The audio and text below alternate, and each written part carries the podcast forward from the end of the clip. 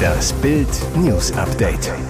Es ist Freitag, der 10. Februar und das sind die Bild Top-Meldungen. Aleppo unter Schock, Erdbeben schlimmer als der Krieg. Von A2 abgekommen und überschlagen, 35 Verletzte nach Reisebusunfall. 40.000 Euro für jeden gefeuerten Mitarbeiter. Aleppo unter Schock. Erdbeben schlimmer als der Krieg. Aleppos Anwohner stehen nach den verheerenden Erdbeben unter Schock. Wir stehen vor einer Katastrophe, die schlimmer ist als die Tage des Krieges, sagte eine Frau namens Suat der deutschen Presseagentur. Viele unserer Nachbarn und Verwandten sind bei dem Erdbeben gestorben, sagte sie weiter. Ihrer Familie habe mehrere Häuser besessen, die nun alle unbewohnbar seien. Sie wisse nicht, wo sie nun auf Dauer wohnen solle. Die Notunterkünfte der Stadt seien überfüllt. Aleppo gilt als Sinnbild des syrischen Bürgerkrieges. Die Stadt wurde bei heftigen Kämpfen stark zerstört. Sie steht inzwischen wieder unter Kontrolle der Regierungstruppen von Machthaber Bashar al-Assad. Am Montag haben die Erdbeben der Stadt zusätzlich stark zugesetzt. Behörden zufolge mussten Zehntausende ihre Häuser verlassen. Laut UN wurde in dem Ort jedes dritte Gebäude durch die Erdstöße zerstört. Von A2 abgekommen und überschlagen. 35 Verletzte nach Reisebusunfall. Schock für 54 Reisende, die in Richtung Hannover unterwegs waren. Der vollbesetzte Reisebus kam auf der Autobahn 2 von der Straße ab und überschlug sich. Laut Polizei sind 35 Fahrgäste verletzt, sechs von ihnen schwer. Alle wurden in umliegende Krankenhäuser gebracht und umgehend medizinisch versorgt. In dem Bus haben Menschen mehrerer Nationalitäten gesessen, die meisten kommen aber aus Polen. Großeinsatz für Feuerwehr und Rettungsdienst. Dutzende Einsatzkräfte rückten zur A2 zwischen Irksleben und Bornstedt aus. Gegen drei Uhr verlor der Fahrer offenbar die Kontrolle und kam nach rechts von der Fahrbahn ab. Der vollbesetzte Bus überschlug sich und blieb schließlich auf dem Dach im Straßengraben liegen. Eine Sprecherin der Autobahnpolizei zu Bild. Die Fahrbahn war nicht regennass und auch nicht glatt. Warum der Bus von der Straße abkam, ist unklar und muss ermittelt werden. Nach dem Unglück wurde die A2 in Fahrtrichtung an der Unfallstelle voll gesperrt. Es ist der mieseste Deal des Jahres. Bankmanager kassieren Millionenprämien für Massenentlassungen. Die Schweizer Großbank Credit Suisse will einen Megabonus von umgerechnet etwa 354 Millionen Euro an ihre Top-Leute auszahlen. Voraussetzung dafür, 9000 Mitarbeiter werden gefeuert. Laut Financial Times soll das oberste 1% der Belegschaft, etwa 500 Manager, die extra Ausschüttung bekommen. Ziel, die Moral in dieser für die Bank schwierigen Zeit hochzuhalten. Geld fürs Kollegenfeuern. Umgerechnet zahlt die Bank damit für jeden entlassenen Mitarbeiter knapp 40.000 Euro Bonus an die Bosse. Credit Suisse lehnte eine Stellungnahme zu dem Bericht ab. Absurd, die Top-Manager machen auch noch einen schlechten Job. 2022 hat die Bank wiederholt mit einem Milliardenverlust abgeschlossen. Nach einem tiefroten Schlussquartal stand für das Gesamtjahr unter dem Strich ein Fehlbetrag von umgerechnet 7,4 Milliarden Euro. Das teilte Credit Suisse am Donnerstag mit. Es ist das größte Minus seit der Finanzkrise 2008. left. Als erster Monarch überhaupt, König Charles wird Rede im Bundestag halten. Im Bundestag wurden schon viele Reden gehalten, aber noch nie von einem Monarchen. Das soll sich bald ändern. Deutschland wird Ende März Besuch von König Charles III. und seiner Ehefrau Queen Camilla bekommen. Für den König gibt es dann ein ganz besonderes Willkommensgeschenk, Redezeit im Bundestag Berlin. Laut The Pioneer ist die Rede für den 30. März geplant. Offiziell bestätigt wurde das vom Palast aber noch nicht. Nach dem Zwischenstopp in Berlin soll es für das Königspaar weiter nach Hamburg gehen. Das letzte Mal stand Charles am Volkstrauertag am 15. November 2020 im Bundestag, damals als Prinz und Thronfolger. Dort schwor er auf die Verbundenheit zwischen Deutschland und Großbritannien und das sogar auf Deutsch. Die zentralen Bande zwischen uns werden stark bleiben. Wir werden immer Freunde, Partner und Verbündete sein, hieß es. Discounter stellt Angebot um, Fleischrevolution bei Aldi. Aldi geht den nächsten Schritt fürs Tierwohl und ändert sein Fleischangebot. Der Discounter will künftig vollständig auf Fleisch aus geschlossenen Stellen verzichten. Nach den Neuerungen beim Frischfleisch folgen nun auch gekühlte Wurst- und Fleischwaren. Bis 2030 sollen diese Waren nur noch aus Stellen mit Außenklima kommen. Die offenen Gebäude sorgen dafür, dass die Tiere an der frischen Luft stehen können, Tageslicht bekommen und trotzdem vor dem Wetter geschützt sind. Fast Fast die Hälfte des jährlichen Fleischkonsums entfalle auf Fleisch- und Wurstwaren, erklärte Aldi zur Begründung. Kunden können an den Haltungsformkästchen auf der Fleischverpackung erkennen, wie die Tiere gehalten werden. In Zukunft soll es auf der Skala von 1 bis 4 nur noch die höchsten Stufen geben. Ab Stufe 3 stehen die Tiere im Außenklimastall statt in den geschlossenen Räumen. Bei Stufe 4 bekommen sie zusätzlich noch besseres Futter, Spielzeug und dürfen das ganze Jahr Auslauf haben. Der Verbraucherschutzverein Foodwatch kritisierte derweil auch mit den Haltungsformen 3 und 4 ändere sich am Elend der Tiere nichts.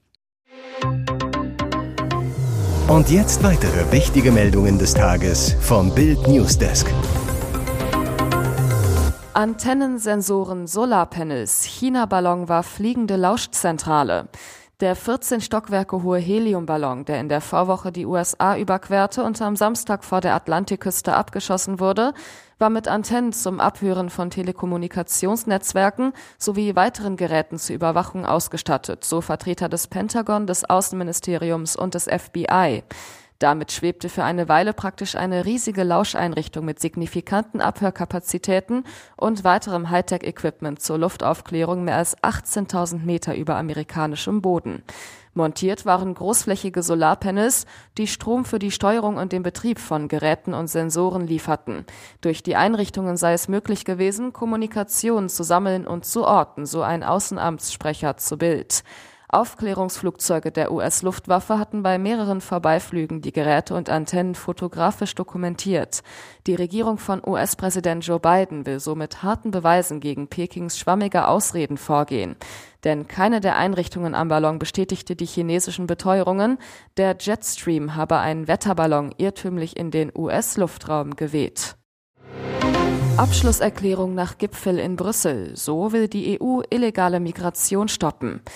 Im Kampf gegen illegale Migration will die Europäische Union ihre Außengrenzen mit zwei Pilotprojekten stärken. Das kündigte EU-Kommissionspräsidentin Ursula von der Leyen am frühen Freitagmorgen nach einem Gipfel in Brüssel an. Eines der Projekte sehe vor, die Grenze zwischen dem EU-Land Bulgarien und der Türkei mit Fahrzeugen, Kameras, Straßen und Wachtürmen zu sichern. Diese sollten aus EU-Mitteln, dem bulgarischen Haushalt und Beiträgen der EU-Staaten finanziert werden. Mit Blick auf die umstrittene Frage, ob auch Grenzzäune aus dem EU-Haushalt finanziert werden sollten, sagte von der Leyen, dass es an der bulgarisch-türkischen Grenze bereits einen Zaun gebe, der aber nicht funktioniere. Die EU-Kommission lehnt die Finanzierung von Grenzzäunen schon seit langem ab. Auch Staaten wie Deutschland und Luxemburg sind dagegen. Andere Mitgliedsländer wie Österreich und Griechenland fordern dies jedoch vehement. Bei dem zweiten Pilotprojekt soll es laut von der Leyen um die Registrierung von Migranten, ein schnelles Asylverfahren sowie um Rückführungen an der Außengrenze gehen. Den möglichen Standort dieses Projekts ließ die deutsche Kommissionspräsidentin offen. Bundeskanzler Olaf Scholz und seine Kollegen einigten sich bei dem Gipfel auf eine Abschlusserklärung. Daran heißt es lediglich, dass EU-Mittel für Infrastruktur an den Grenzen mobilisiert werden sollten. Einig sind sich die EU-Staaten darin, dass mehr Druck auf Länder gemacht werden sollte, die bei der Rücknahme abgelehnter Asylbewerber nicht kooperieren. Dies soll dazu führen, dass mehr Menschen ohne Bleiberecht die EU verlassen und so die teils stark überlasteten Asylsysteme entlastet werden. Hier ist das Bild News Update. Und das ist heute auch noch hörenswert. Bayern Insider enthüllt. Aussprache zwischen Neuer und Nagelsmann. Kommen die Bayern jetzt zur Ruhe? Nach der Attacke von Manuel Neuer gegen die Clubbosse und Trainer Julian Nagelsmann ist jetzt ein erster Schritt der Annäherung erfolgt. Im Bild-Podcast Bayern Insider wird enthüllt, diese Woche gab es eine Aussprache zwischen Nagelsmann und Neuer. Nach Bildinformationen trafen sich Nagelsmann und Neuer unter vier Augen. Der Bayern-Kapitän hatte in einem Interview mit der Süddeutschen Zeitung und The Athletic seinen Unmut über die Entlassung seines Torwarttrainers und Freundes Toni Tapalovic Luft gemacht. Für mich war das ein Schlag, als ich schon am Boden lag. Ich hatte das Gefühl, dass mir das Herz herausgerissen wurde. Anlass für die Clubentscheidung waren anhaltende Differenzen zwischen Nagelsmann und Tapalovic. Der Torwarttrainer soll sich schwer getan haben, den Anweisungen des Chefcoaches Folge zu leisten. In den Interviews hatte Neuer zur Form der weiteren Zusammenarbeit mit Nagelsmann kühl wissen lassen, das heißt, dass ich mich mit Julian austausche und mit ihm professionell arbeite. Im Gespräch zwischen Trainer und dem aktuell verletzten Torwart sollen die entstandenen Misstöne nun angesprochen und ausgeräumt worden sein, damit die weitere Zusammenarbeit tatsächlich professionell funktionieren kann.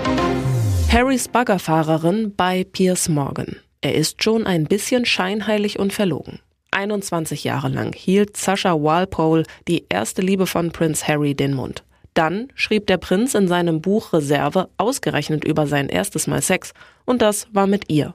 Jetzt hat die heutige Baggerfahrerin den britischen Moderator Piers Morgan ein exklusives Interview gegeben. Die ganzen Schlagzeilen rund um den Prinzen hat sie natürlich mitbekommen. Heute erkennt sie ihren lockeren Kumpel von damals kaum wieder. Harry ist schon ein bisschen scheinheilig und verlogen.